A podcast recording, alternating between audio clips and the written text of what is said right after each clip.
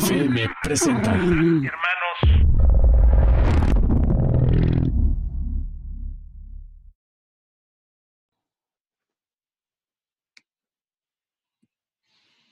Hola, ¿qué tal amigos? Bienvenidos una vez más a Icónico. Hoy, eh, por primera vez en la historia de Icónico, está saliendo eh, previamente este episodio en Facebook. Y bueno, pues esto se debe a que, bueno, pues queremos ir como que metiendo más contenido en nuestra plataforma y bueno, pues hoy inaugura eh, esta, esta nueva forma de comunicarme con ustedes eh, Adrián Aguilar Andrade. Él es el creador de, eh, bueno, junto con su esposa también, eh, el creador de Arte Diseño en Barro, una marca que ya lleva 20 años existiendo y que eso realmente créanme que es un gran, gran mérito porque, eh, pues digo, a lo largo del tiempo hemos visto que muchos proyectos, pues realmente no logran cruzar esta curva de aprendizaje y de posicionamiento y desaparecen antes de los dos, tres años. Y, bueno, pues creo que ya llevar 20 años, pues es un largo recorrido muy interesante. Y pues para mí es un gusto platicar contigo porque, eh, bueno, siempre me gusta trabajar con marcas que en lo personal me gustan mucho y, creo que, bueno, pues tienen como gran potencial para poder llegar prácticamente a todo el mundo, porque sí creo y estoy muy convencido de lo que se hace en México. Eh, además de que nosotros como mexicanos debemos de prestarles mucha atención, pues creo que también puede llegar a grandes, eh, pues a, a llegar a, a- a todas partes del, del- del mundo. Así que, pues bienvenido Adrián, ¿cómo estás? ¿Qué tal? Bien, Jorge, muchas gracias. Saludos. Oye, eh, Aquí pues, estamos. Qué gusto que, que te diste el tiempo de platicar con, conmigo para, pues, un poco platicarle a la gente acerca de, de lo, que, de lo que estás haciendo. Y bueno, justo antes de, entrar como ya al aire, me cuentas que tú personalmente llevas 30 años trabajando en la cerámica eh, y que bueno, pues prácticamente es una vida. ¿Cómo fue que de pronto, pues, ya te dedicaste a esto o, o si fue más, más, más o menos como una herencia o algo así? Sí, em, empecé en la cerámica más o menos a los 17 años. No me gustaba mucho estudiar. Me era más hacia, me iba más hacia el lado artístico. Yo pintaba. eh, de chavo, pues sí, era como mi fuga, ¿no? El pintar.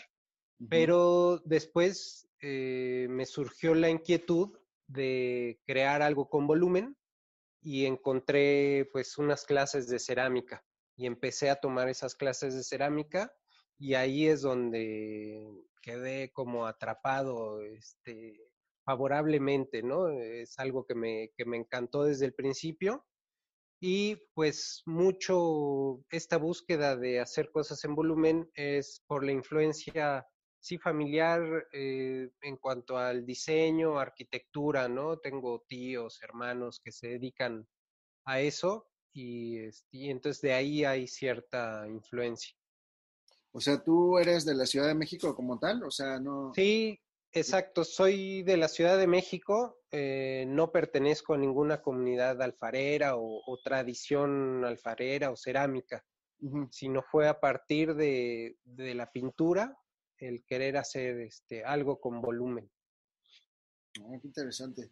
¿Cómo ha sido, pues, realmente, eh, eh, como decía al principio de, de- de esto, ahorita que estaba presentando el episodio, Ujú. de pronto llega a ser muy complicado posicionar una marca porque, bueno, pues te vas encontrando con baches en el camino eh, y de pronto, pues, a lo mejor, pues, pues, no logras vivir de lo que haces o eh, a lo mejor el producto que, que- que hiciste a ti te encanta, pero a la gente no tanto. ¿Cómo has de pronto, eh, pues ya logrado este camino tan, tan largo de, pues de 30 años de carrera como tú, como tu proyecto de cerámica, pero también 20 años ya como arte diseño en barro? Claro.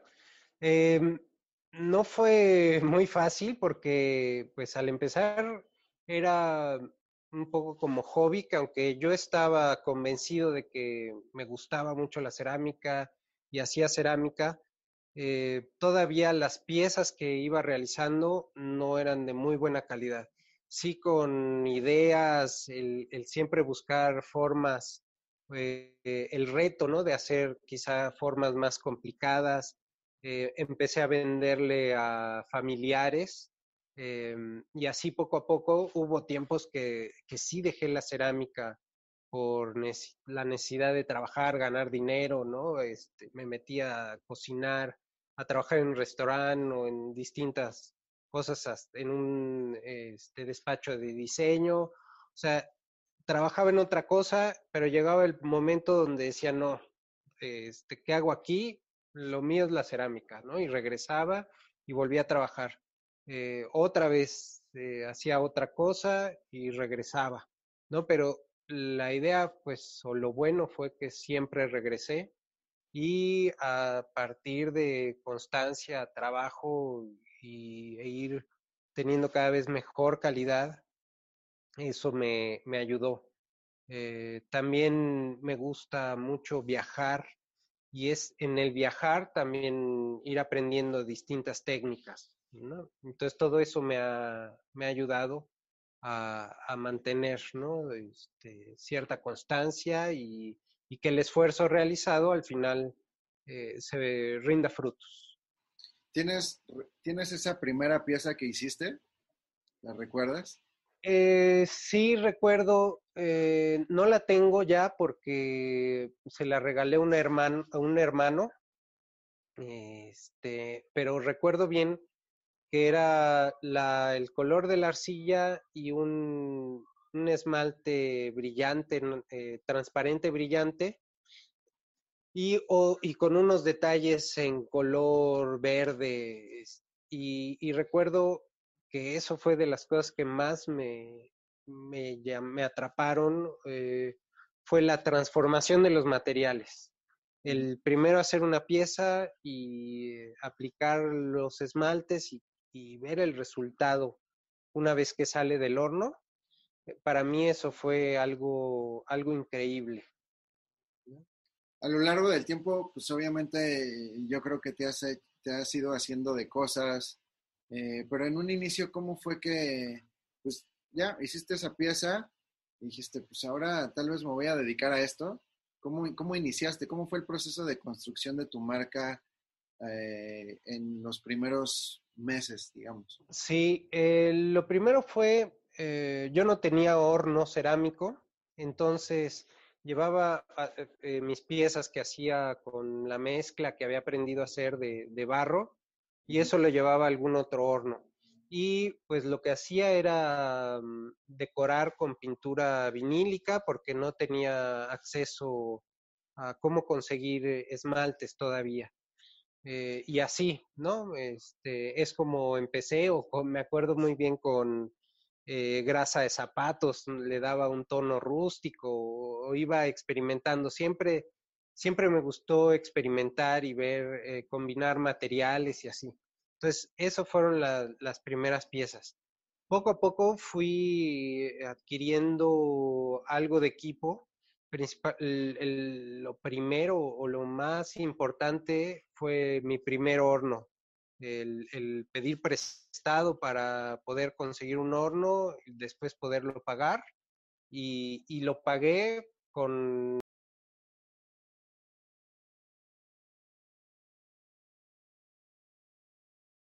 lo, lo, que iba dando, ¿no? Con el trabajo que iba saliendo de, de echar a andar ese, ese horno y pues arriesgando, este, ahora sí que diciendo sí, yo te lo hago, este, y pues solucionando sobre la marcha mucho, ¿no? Dentro de esos intentos, claro, hubo fracasos y otros buenos aciertos. Oye, en, en cuestión de, eh, pues como de, de inversión, o sea, eh, fuiste como que creciendo poco a poquito. Eh, pero ¿qué ha sido, digamos, como lo más complicado de, establecer una marca como la tuya después de tanto tiempo? El innovar, el siempre estar buscando eh, hacer cosas nuevas o tratar de hacer cosas nuevas y también estar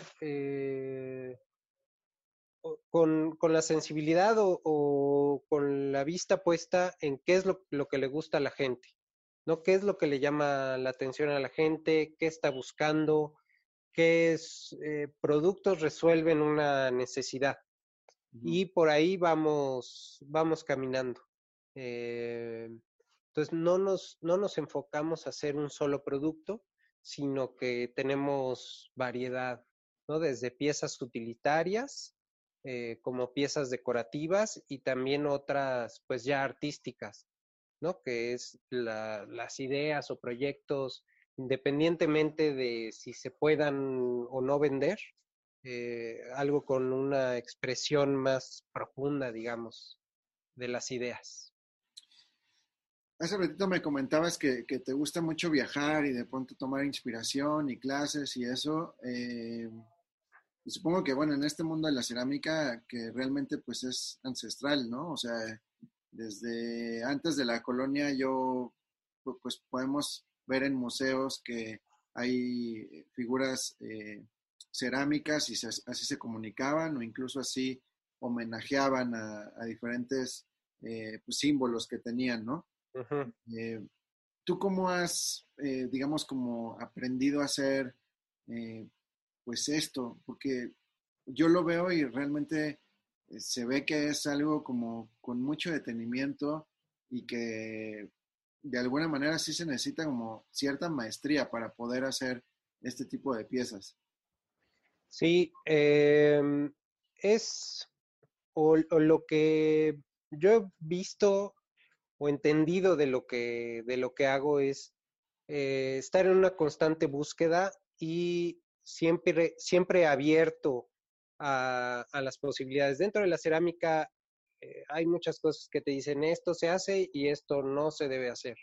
¿no? Que aunque se tienen esos parámetros, siempre buscar, eh, no dejar de, de, hacer las cosas aunque no salgan.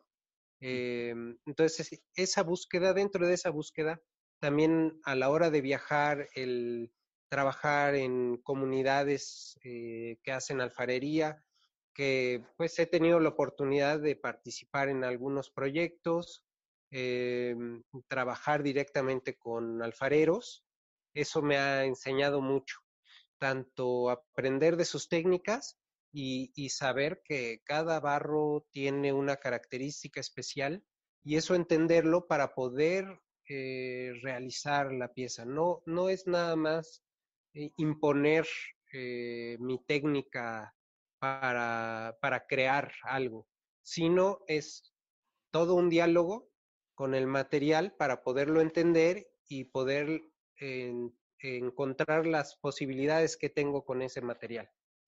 Y eso me va enriqueciendo.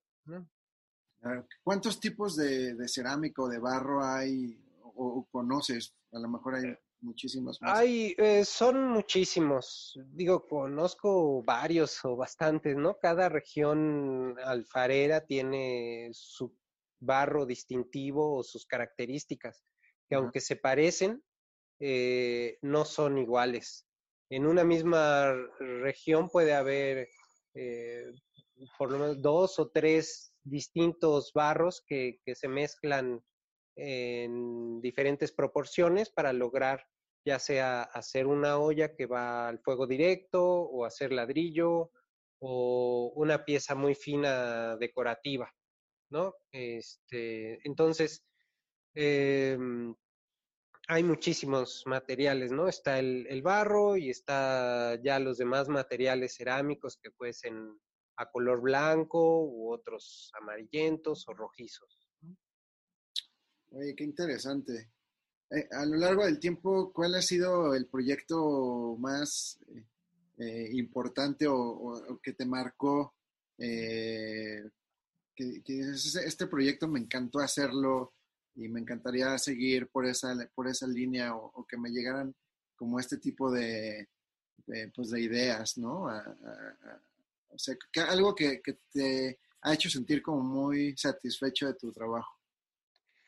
Em, algo importante para el taller en sus inicios es el haber podido hacer una producción, eh, nos encargaron una producción de mil piezas, que eran unos perritos eh, chihuahua que iban para el gobierno de Chihuahua. Y pues alguien llegó que si lo podíamos hacer, eh, lo hice, ¿no? Se desarrolló todo desde hacer, modelar la figura, hacer los moldes y sacar las primeras muestras fue aceptado y, e hicimos producción de, mil, de mil perritos.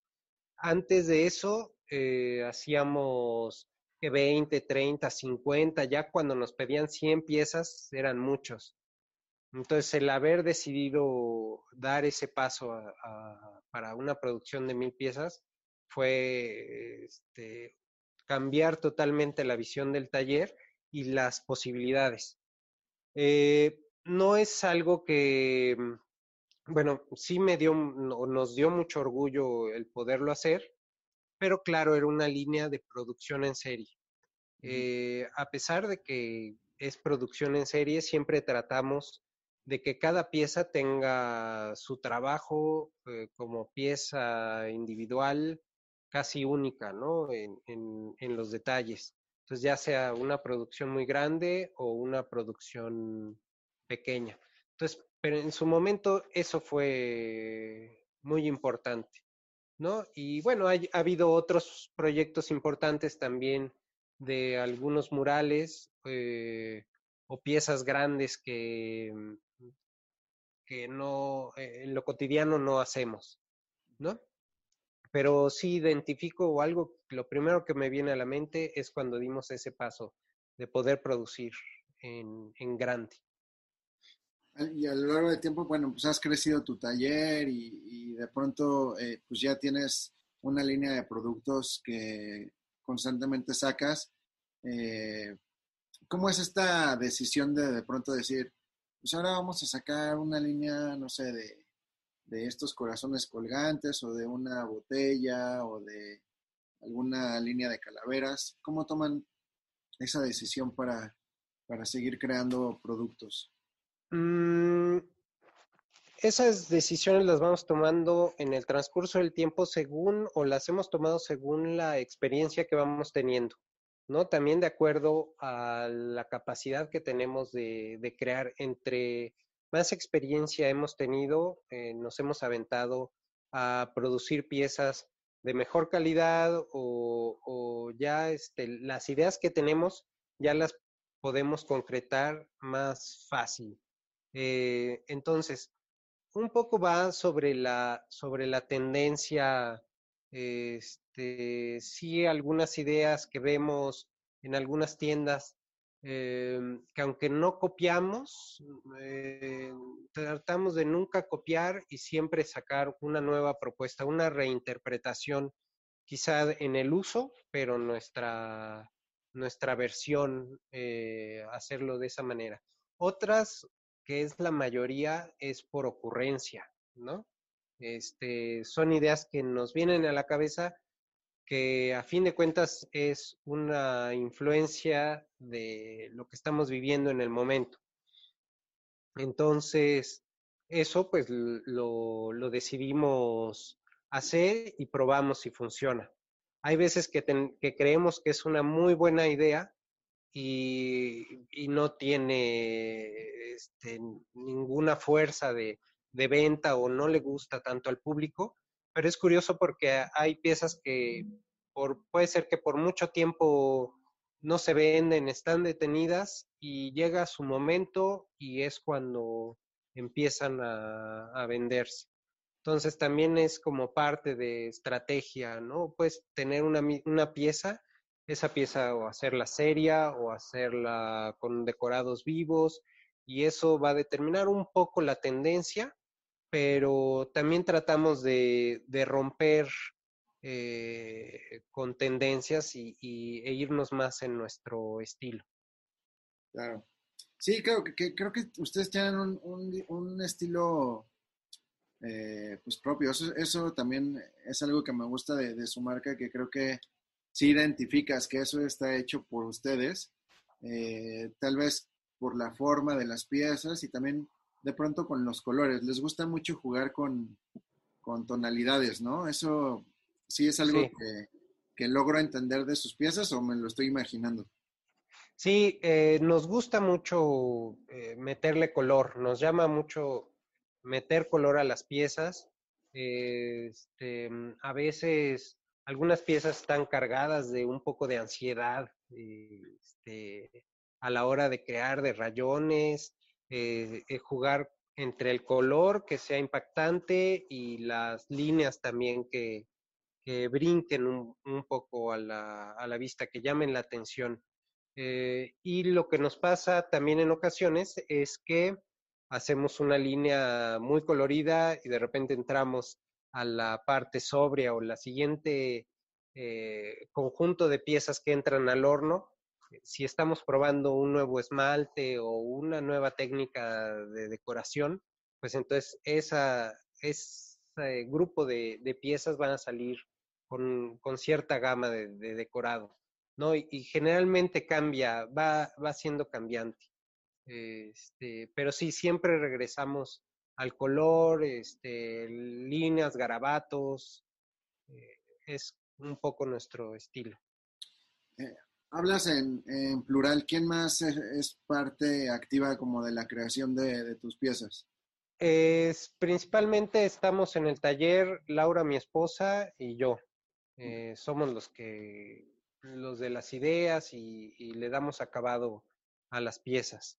Hemos tenido algunas colaboraciones con amigos que nosotros hacemos la, la, pieza y ellos la decoran, ¿no? Este, entonces sale, sale una línea con el estilo este, de esa persona que son por lo general diseñadores gráficos eh, o o quienes se dedican a la estampa o así. Ah, ¿Para ustedes es importante colaborar con, diferentes proyectos? Sí, sí es importante que aunque no lo hemos hecho mucho en, forma o directamente, este, digamos, trabajando de par a par hacia, hacia un mismo objetivo, siempre con nuestros clientes tratamos de tener un diálogo y saber cuáles son las ideas, sus necesidades, y entonces ahí se va haciendo cierta complicidad. Por ejemplo, si trabajamos con, una cafetería o alguien que le apasiona esta parte del café, entonces buscar que en la, en la forma de las piezas, en los acabados, vaya eh, el, carácter o la intención del, del mismo cliente, ¿no? Claro. Eh, entonces, también de pronto trabajan con cafeterías, restaurantes que tienen como ciertas necesidades. O sea, si una persona eh, de pronto los quiere buscar para crear un proyecto, sí se puede hacer. Sí, sí, sí. Hemos trabajado mucho de, esa manera y desarrollamos el, producto eh, desde cero, ¿no? Desde esa idea que, que tiene nuestro cliente nosotros la desarrollamos, hacemos unas propuestas, eh, ya si, se tiene que hacer modificación, se hace la modificación mm, según lo que nos recomiende el cliente que le gustaría y a partir de ahí es que sale el, producto. Por ejemplo, trabajamos em, con unas personas que hacen unas coquedamas, que son estas plantitas que están envueltas en bolas de tierra y musgo. Y con ellos hemos tenido colaboración porque nosotros hacemos las bases eh, para, para, esas plantas, ¿no? Entonces, vemos que es la necesidad de, pues sí, del cliente, pero aquí es una, entra un mayor diálogo, ¿no? Que solo, que solo un cliente. Eh, nos dice sus ideas y nosotros desarrollamos, hacemos propuestas y, en conjunto va, se hace ¿no? el, trabajo. Interesante. ¿En dónde pueden encontrar eh, sus productos? O sea, además de que obviamente están aquí en Icónico, tienen sí, claro. otras tiendas o de pronto a lo mejor las personas pueden ir a su taller a, contactarlos. Sí, tenemos ah, en este momento contigo en Icónico en Barrio Tlalpan, eh, también en Verde Nube, que es con quienes trabajamos lo de las coquedamas y nosotros hacemos las bases. Ahí, por ejemplo, llevamos más tipo macetas, macetas colgantes, más relacionado a, lo que es planta. Principalmente esos lugares. Una pregunta, eh, ¿tienen como líneas de productos específicas? O sea, digamos, como que sí tienen esta línea de macetas y a lo mejor esta línea de productos, por, ejemplo, las calaveras. ¿Tienen varias líneas de productos? Sí, tenemos eh, algunas líneas, por ejemplo, hacemos eh, tazas, tenemos tres, cuatro diferentes modelos de taza, cafeteras, en macetas también tenemos como cinco diferentes modelos. Luego, lo que hacemos con, esas piezas es, eh, hacemos su molde, hacemos molde para fabricarlas, pero ah, hacemos aplicaciones cada pieza tiene un acabado distinto o le aplicamos algún detalle en la tapa, este, en, la, en el asa o agarradera. Nos gusta también jugar con esa, con, con esa parte. Qué bien. Ahorita tienes este como hay algún proyecto en puerta que nos puedas compartir. Ahorita andan eh, pues realmente haciendo sus, sus propias ideas. Eh, pues ahorita estamos haciendo unas piezas que son, que por cierto las vamos a llevar a tu tienda, eh, que se llama Hidrapot. Eh, son un, como unas cebollitas, una cebollita que tiene un pico de, de, barro, una punta de barro que se clava en la tierra. Entonces es un recipiente que llenas de agua y va dosificando el, el agua dentro de la maceta y la mantiene hidratada según la demanda de humedad. Por ejemplo, ese es un, proyecto que, ahorita estamos trabajando, que está en puerta. Órale, está, está interesante eso. O sea, si de pronto te vas de vacaciones y pues no tienes quien riegue tus plantas, ahí está Hidrapot. Exactamente, sí, sí, sí. Entonces tenemos esa versión y tenemos otra que es para usar, eh, por ejemplo, botellas de vino recicladas igual es la punta que, eh, que se mete a la tierra con, con, esas botellas y tienen una mayor duración. ¿no? ah, mira. bueno, crear opciones. suena bastante interesante. ¿Qué es lo que vemos en la parte de atrás de, de tu taller?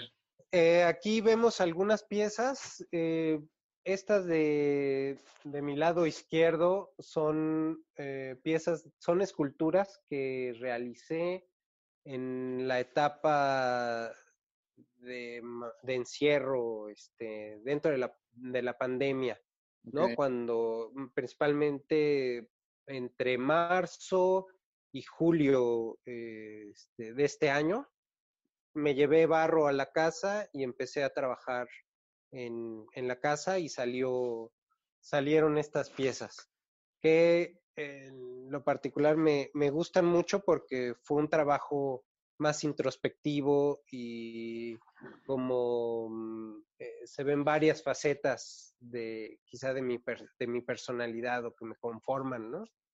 este, tenemos algunas otras piezas en proceso, o por ejemplo estas, esta otra, ¿no? Que es un, un florero o un jarrón, que era un, lo que te decía de cómo nos gusta decorar eh, con colores vivos y a lo mejor algunos rayones un poco ansiosos este, y con cierta fuerza.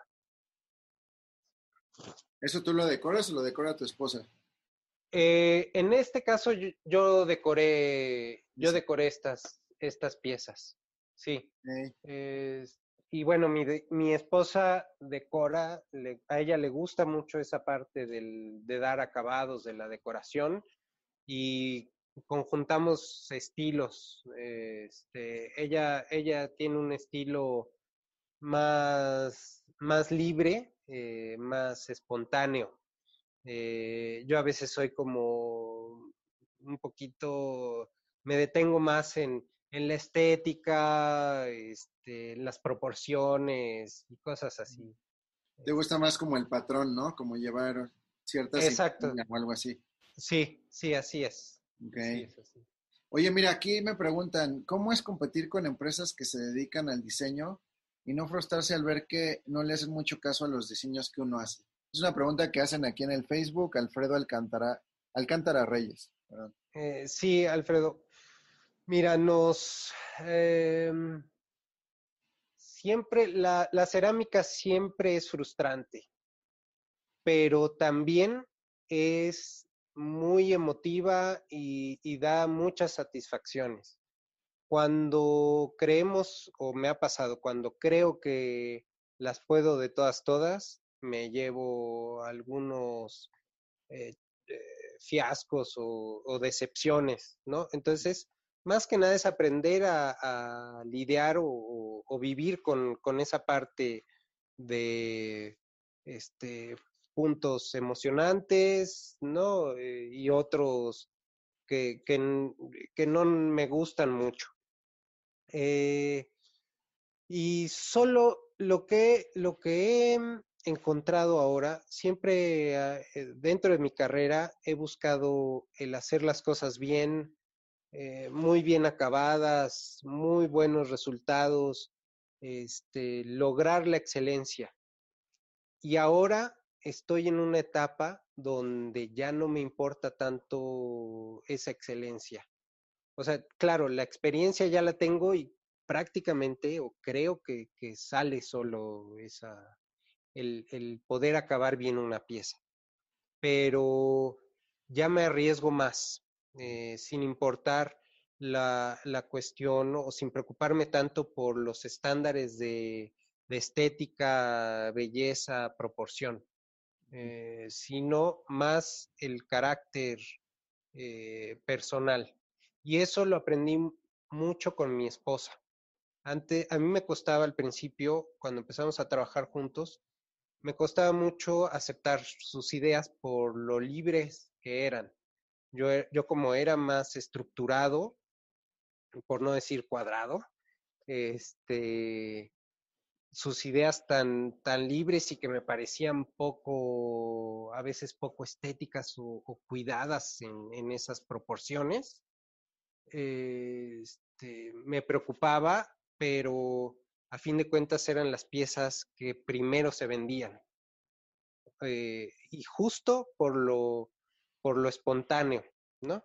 Es, hace poco tuve la experiencia en- de tu tienda que me dijiste que fueron unos japoneses ah, y, y compraron una, unas piececitas, ¿no? Sí, Este, se llevaron una calavera, justo esa, esa calavera la hizo mi esposa y, y pues lo que tiene es una carga este, muy particular de su forma de hacer y sin preocuparse tanto por los estándares de diseño, de proporción, ¿no? sino algo más espontáneo desde el, más desde el corazón.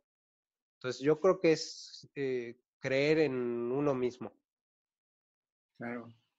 Oye, eh, pues la verdad es que, Adel, muchas gracias por, por, por esta plática. Eh, no, no podemos alargarla mucho porque también, yo Sí, sé sí. que habría que contar miles y miles de historias, eh, pero bueno, con el tiempo vamos a ir desmenuzando un poco la historia de, de arte y diseño en barro en las redes de Icónico. A lo mejor un poquito más adelante platicamos acerca de, algún otro tema en específico, claro, si, si estás de acuerdo.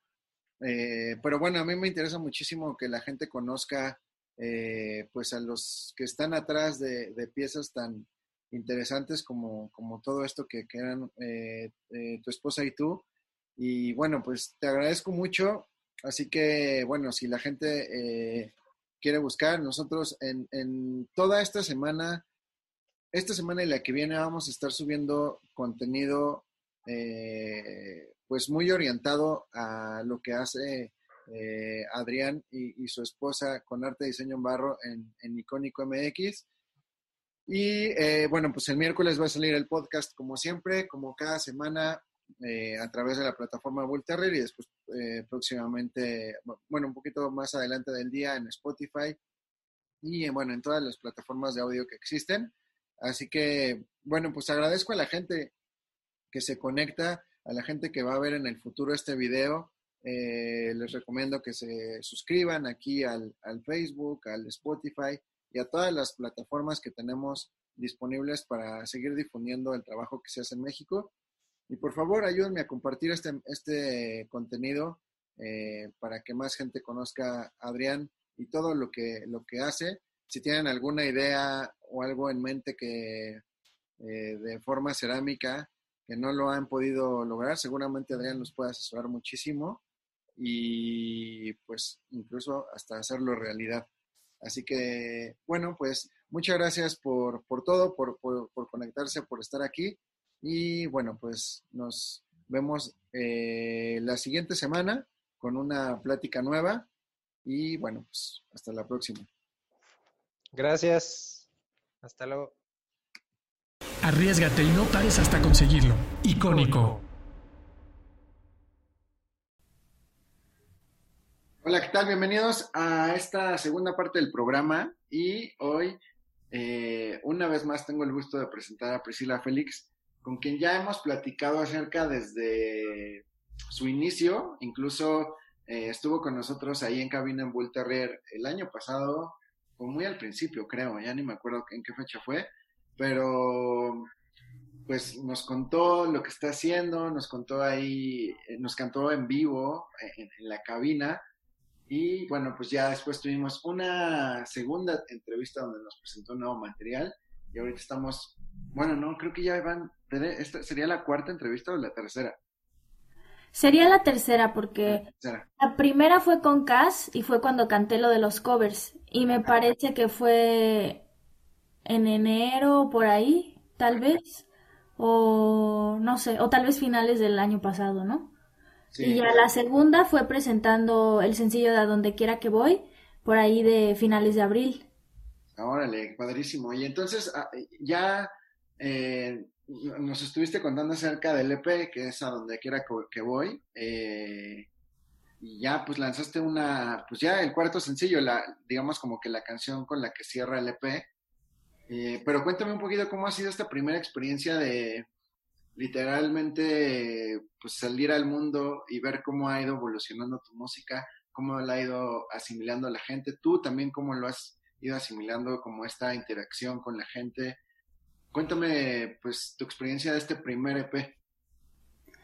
Pues me siento muy contenta, la verdad. Creo que ha sido un proceso creativo bastante sanador porque con mis canciones pude expresar partes de mi persona que me ayudaron a comprenderme un poco más y el hecho de compartirlas a los demás y entender que es algo muy humano todo lo que puedes transmitir en una canción, creo que es lo que hace que el arte me guste tanto y que disfrute tanto esto, ¿no? Entonces estoy pues viviendo la razón por la que me dedico a esto, ¿no? sanarme, compartir, expresar emociones, esa parte de la expresión en todas las formas visuales, eh, corporales, de la voz, explorar la voz. Creo que en general ha sido un proceso bastante satisfactorio, de muchísimo aprendizaje por todo el equipo con el que ha trabajado. Electrobel en la imagen, Interdimensional Life en, eh, en los peinados, el hairstyling, eh, pues la música con Memo Andrés y Paola de Canini fue increíble y creo que lo que me llevo es esta parte de honestidad con uno mismo, de decir, bueno, esto es lo que soy y esto me hace feliz compartir esta emoción y compartir esta humanidad que al final todos tenemos, ¿no? Llegar a ese punto de, de, de reconocer esto también en los demás o de reconocer eso que pasa en los demás en mí también. Me siempre, no sé, algo como que me llama mucho la atención e incluso eh, reconozco que se ha hecho un trabajo como súper dedicado y cuidado en, en, muchos detalles, eh, tanto en, la producción musical como justo eso, como en tu imagen, en todo lo que haces. Eh, pues reconocer en un proyecto independiente este profesionalismo es eh, pues realmente de, pues, no sé, como de admiración. ¿Tú cómo, eh, cómo has estructurado todo esto? O sea, ¿por qué has, te has rodeado de, este tipo de personas que de alguna manera ya tienen experiencia en la música o en, hacer videos o en hacerte la imagen o en el, incluso hasta en, la danza, ¿no? Como tal. Eh, ¿Cómo has decidido rodearte de este equipo? Pues yo creo que también fue por suerte. Una amiga me pasó el contacto de Paola de Canini a principios del 2019. Yo dije, pues bueno, quiero empezar una producción, me late que sea una mujer productora, este, porque también yo tenía esas ideas del el libro de mujeres que corren con los lobos de Clarisa Pinkola Estés. Entonces, pues yo quería estar como, como trabajar el proceso con una mujer, ¿no? y este y empezamos a componer juntas y luego por ahí de marzo llegué aquí a Ciudad de México y, conocí a Memo, conocí el estudio de La Zorra y pues todo fue bastante acogedor.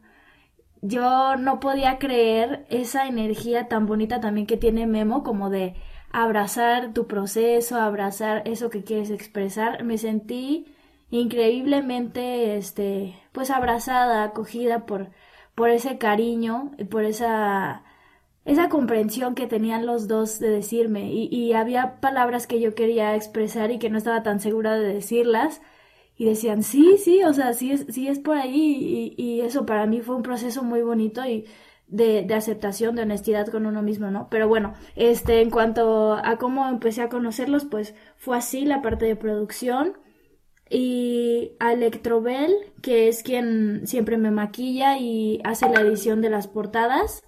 Este, en cuanto a Electrobel, lo conocí porque es amigo de, de Andrés Olvera, que había hecho también las fotos de, de Phonobox, de, de el en vivo que tengo en Phonobox.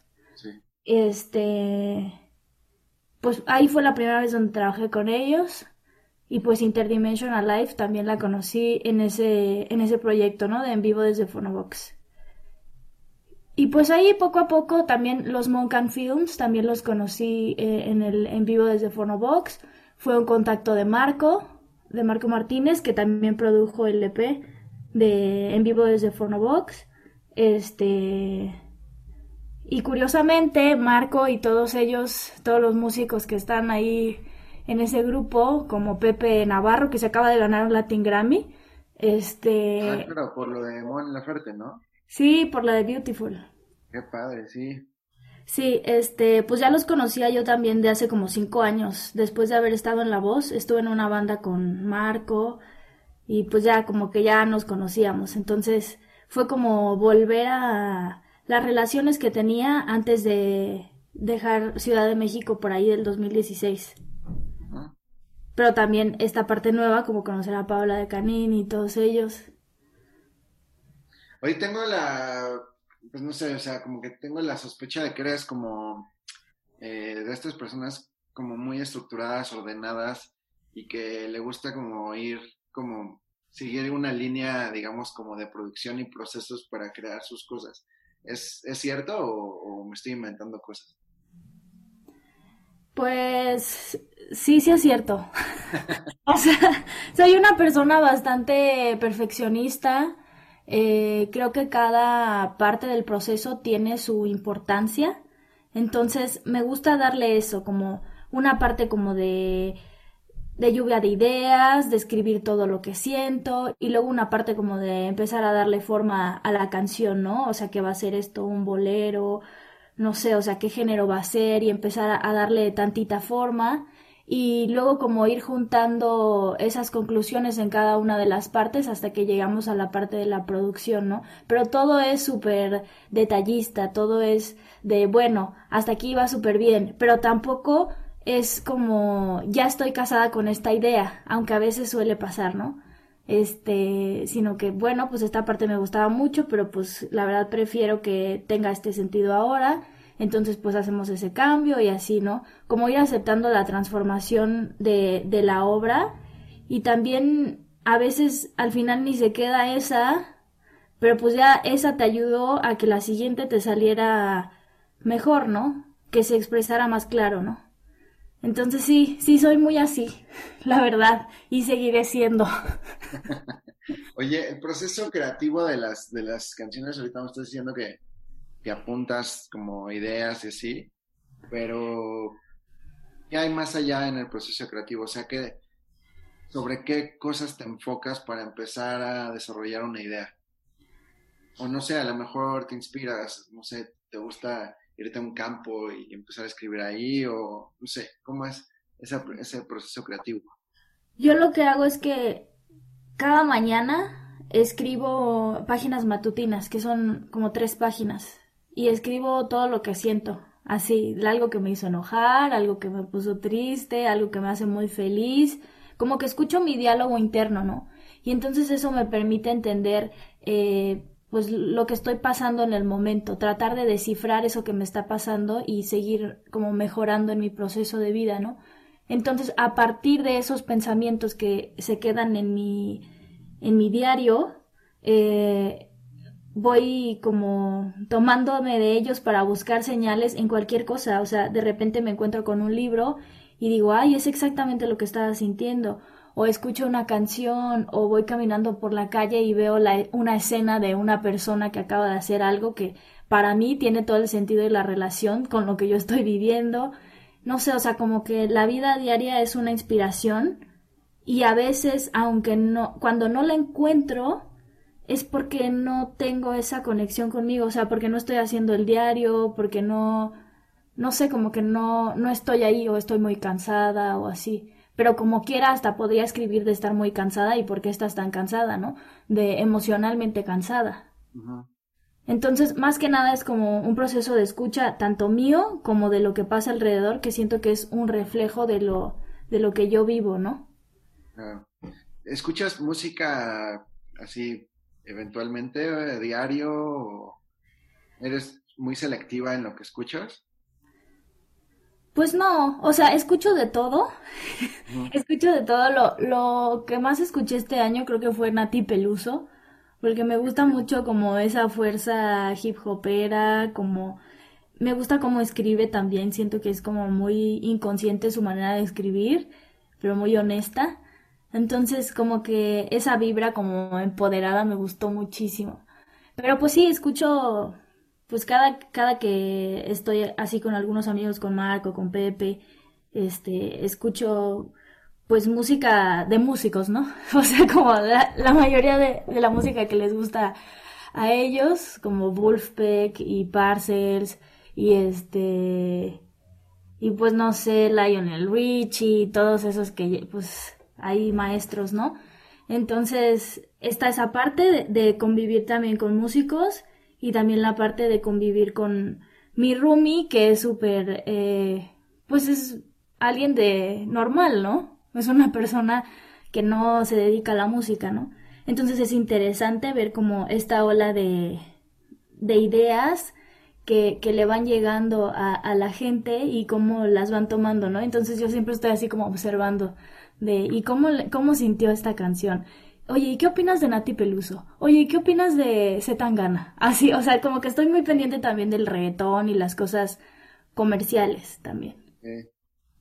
Oye, y bueno, pues llegó el momento de, pues ya, lanzaste estas tres primeras canciones del EP, y ya llegó el momento del cuarto sencillo. Eh, cuéntame un poquito acerca de esta canción. Pues es una canción que le escribí a uno de mis mejores amigos que falleció hace dos años.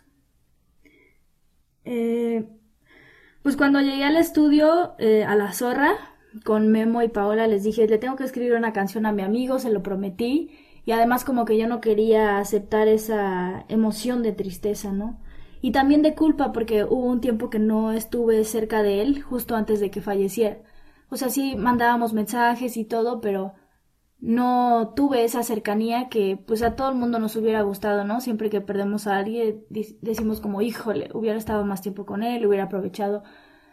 Pero bueno, tenía como esa, esa sensación y ni siquiera podía llorar, era así como yo un hielo. y decía, no, pues le voy a escribir una canción a mi amigo. Y ya. y Paola y Memo así como de esta, o sea, novata, ¿sabes? Así de que tiene que sacarlo y no sabe cómo. Y pues me ayudaron. Este, les conté la historia más o menos cómo fue que, que mi amigo, este, falleció, que pues él había ido al Nevado de Toluca con su papá y él ya conocía muy bien el Nevado de Toluca. Entonces hubo una parte donde él decidió seguir solo, pero pues eso no, no está bien, ¿no? Porque entonces no tienes quien esté viendo por ti y quien te ayude, etcétera, etcétera. Pero pues como él ya conocía, pues él tenía la confianza de hacerlo, ¿no? Y pues con el hielo y todo, un resbalón, y luego lo anduvieron buscando, este, como por dos días, yo me acuerdo que ya compartir un, un cartel de se busca y no sé qué, y así yo de que no, es que lo vamos a encontrar, o sea, no es posible que, que se quede ahí y como él ya había pasado por situaciones también así fuertes de vida, había pasado por un incendio, accidentes, pues. Entonces yo decía, no, pues ya de ley la va a hacer, así es su vida, ¿no? Y no, pues no fue así. Y pues como que a todos mis amigos nos costó mucho entender ese, esa, esa partida, ¿no? Recuerdo en el funeral era así como nos reencontramos muchos y había quienes lloraban, pero había otros que estábamos así como tiesos de que no entendíamos nada. Entonces, pues bueno, fue voy a sacar esta esta emoción. La canción le dije, yo no sé bailar, sin ti es, es inevitable tropezar. Y él era mi compañero de salsa en la escuela. Entonces, no sé, como que él siempre me transmitía toda esa alegría, todas esas ganas de disfrutar la vida. Y, y si no existiera esa energía, pues sí, es muy fácil tropezarte, ¿no? Y no puedes ni bailar. Y para mí él representa toda esa energía, entonces creo que es una canción que realmente le hace justicia y justo al final dice como tengo roto el corazón, pero el eco de tu, de tu voz me abraza al pie de la montaña. Entonces eso se me hace pues muy bonito. Eso fue entre idea de Memo y mía, así como como que entendió muy bien todo. Órale, está increíble, qué, qué bonita canción, ya la voy a escuchar. y ustedes también que están escuchando este episodio, pues les recomiendo muchísimo que se den una vuelta al perfil de Priscila Félix, donde está ya todas sus canciones. Y bueno, pues eso es eh, el objetivo de estos episodios, eh, mostrarles pues lo nuevo que va saliendo, eh, presentarles también un poco de la historia de los artistas que vamos entrevistando Así que me encantaría también que, pues, comentaran ahí en nuestras redes sociales qué es lo que opinan, también que sigan a Priscila y, reconozcan eh, pues sus canciones, las escuchen, las mastiquen y también que les que le comenten ahí a ella. Sería súper importante que pues artistas como ella sigan teniendo como estos foros de difusión y que ustedes que están también al pendiente de música nueva, pues también ahí le den una compartida y una escucha, estaría súper interesante. Oye, y ahorita viene, supongo que ya estás como en este proceso creativo de, de lo que viene. ¿Qué, qué, hay, ¿Qué hay de ti? Ahora. Nos queremos ir un poco al RB, pero sin dejar esta parte latinoamericana, mexicanosa. Este, creo que va a ser un álbum muy místico. O sea, siento que es como una pintura de remedios varo, así se siente. Y yo decía, no, es que ya el próximo disco tiene que ser mucho más aterrizado, mucho más, ¿sabes? O sea, como que también podría ser un poco más mm, comercial, mucho más digerible que lo pasado. Pero no, o sea, otra vez nos volamos. Eh, estamos muy contentos, eso sí. Eh, ha sido un proceso de trabajar con César Filio, Héctor Filio este, Pablo Oviedo, con Pepe, eh, con Cas también, hemos compuesto algunas canciones con él. Ha sido como un proyecto muy, pues en grupo, ¿no? O sea, la música sí es en grupo, ¿no? Pero en la parte de la composición hemos estado muchas personas involucradas y eso me parece muy rico. Y todavía nos falta, o sea, apenas tenemos las maquetas y más o menos maquetas, todavía no están como tan bien hechas. Entonces tenemos que establecer bien las maquetas, hacer una escucha este, de las canciones, ir mejorando las letras y todo eso. Y ya después vamos a empezar a grabarlas el año que viene. Pero en enero ya tengo ahí un cover que voy a sacar, Este, y pues está, está muy padre. Es una canción de que cantaba Janet. Y pues me pareció como interesante hacer ahí una fusión entre mi música y ah. ese, y ese pensamiento de esa canción que la escribió Manuel Alejandro. Ya luego les diré. Va, va, va. Oye, pues muchas gracias por, por, conectarte, por contarme acerca de, de, esta nueva canción. Y bueno, pues esperamos lo que sigue para, pues ya está. Yo estoy súper pendiente siempre de lo que estás haciendo. Eh, todos los videos también están en YouTube, ¿verdad? Así, cuéntame dónde está todo, todo, todo tu repertorio. Sí, bueno, ya ahorita ya está en todos lados. Este, todos los videos están en YouTube. Aparte de los videos musicales de a donde quiera que voy, Bacalar, eh, ¿Quién será su madre? Y al pie de la montaña, que va a salir apenas el, el video de al pie de la montaña como en una semana y media. Este, aparte de esos videos, también tengo algunos cuentos de mujeres que corren con los lobos que relacioné con mi proyecto y que son como el origen de esta conexión que hice conmigo a través de las canciones. Ok. Entonces, está disponible ahí en YouTube, en Spotify, pues todas las canciones. Eh, tenemos también en Pandora, Amazon, eh, Apple Music, obvio. Este, pues todas las plataformas en realidad. Deezer, Claro Música, siempre. Y, y aunque salga una tienda nueva, siempre le doy. Compartir también en tiendas nuevas. Entonces, estamos en todos lados. Eh, también me pueden seguir en mi TikTok, que está... No me la sabía, déjame seguirte ahora. Es Priscila Félix. Ok. Priscila Félix, o tal vez creo que está Priscila Félix solito. Es la única plataforma que sí me dejó ser Priscila Félix. Va, perfecto. Este, y pues bueno, ahí está mi Instagram igual, Priscila Félix. Y sí, este, la verdad que este trabajo de imagen, de la imaginación que hay detrás de cada canción, este surrealismo que tenemos muy presente Electrobel y yo, pues la verdad creo que sí vale la pena también echarle un vistazo. Que no solamente es lo, lo que se escucha, sino lo que se ve. Y esperemos el próximo año ya empezar a tener encuentros en vivo, aunque sea con pocas personas, y armar un show. Estaría padrísimo. Yo muero de ganas de eso. Ay, yo también ya. O sea, vivo para eso, para eso nací. Claro, sí, totalmente. Oye, eh, ¿y te gusta también de pronto hacer como en vivos, ¿no? Y presentar cosas y así en tu, en tu Instagram. Sí, de repente hago en vivos ahí en mi Instagram. En Facebook eh, he estado haciendo algunos en vivos eh, tocando con Cass. Este, es quien toca la guitarra. Este, hicimos uno hace poco en una página que es de covers, covers MX en Facebook.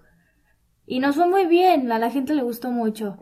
Eh, gente de Latinoamérica más que nada. Y, y sí, quiero continuar haciendo eso. Y pues ahí poco a poco hasta tener un encuentro cercano real. bueno. Sí, sí. Ya todos morimos por regresar a, a un evento así en vivo, un concierto. Eh, sé, como que este año ha sido súper, súper difícil para, para muchos y también pues totalmente para la industria musical que de alguna manera pues de eso se sustenta, ¿no? Se fundamenta ahí todo. Oye, pues muchas gracias. Eh, qué, qué, qué padre que pudimos tener esta plática y que pues eh, por fin ya está eh, así al mundo este, este EP y que, y qué bueno eh, escuchar que, que, sigues creando y que pues pronto también viene la nueva grabación para un, pues ya va a ser como un primer disco así ya grande, ¿no? Sí, pues es, creo que ya se considera álbum porque va a ser de ocho canciones. Ok. Entonces ya es un poquito más, ¿no? Y ya también tiene toda una historia y todo. Entonces estoy súper emocionada. Me siento este año, a pesar de lo duro que ha sido, creo que he descubierto muchas cosas en mí que me hacen sentirme más libre. Como que me he encontrado quien realmente soy, ¿no? Aunque ya obviamente lo, lo intuyes, ¿no? Pero como que a veces los obstáculos nos, nos demuestran más quién somos, ¿no? Y creo que este año ha sido el ejemplo perfecto y pues nada, pues a disfrutar lo que venga. Perfecto, pues muchas gracias por conectarse, por escuchar este episodio. Gracias a, toda la banda de Bull que escucha el programa en vivo y también eh, pues a todos los que escuchan ahí en, Spotify. Eh, les mando un abrazo y por favor sigan compartiendo todos estos episodios para que pues más gente conozca todo este talento que vamos presentando semana a semana.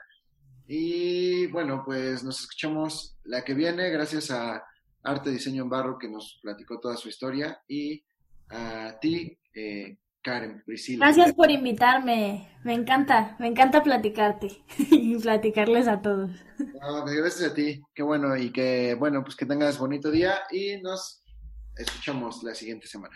Muchas gracias, escuchen al pie de la montaña, bye. Somos creativos, independientes y vivimos bajo nuestras propias reglas. Sin influencias externas.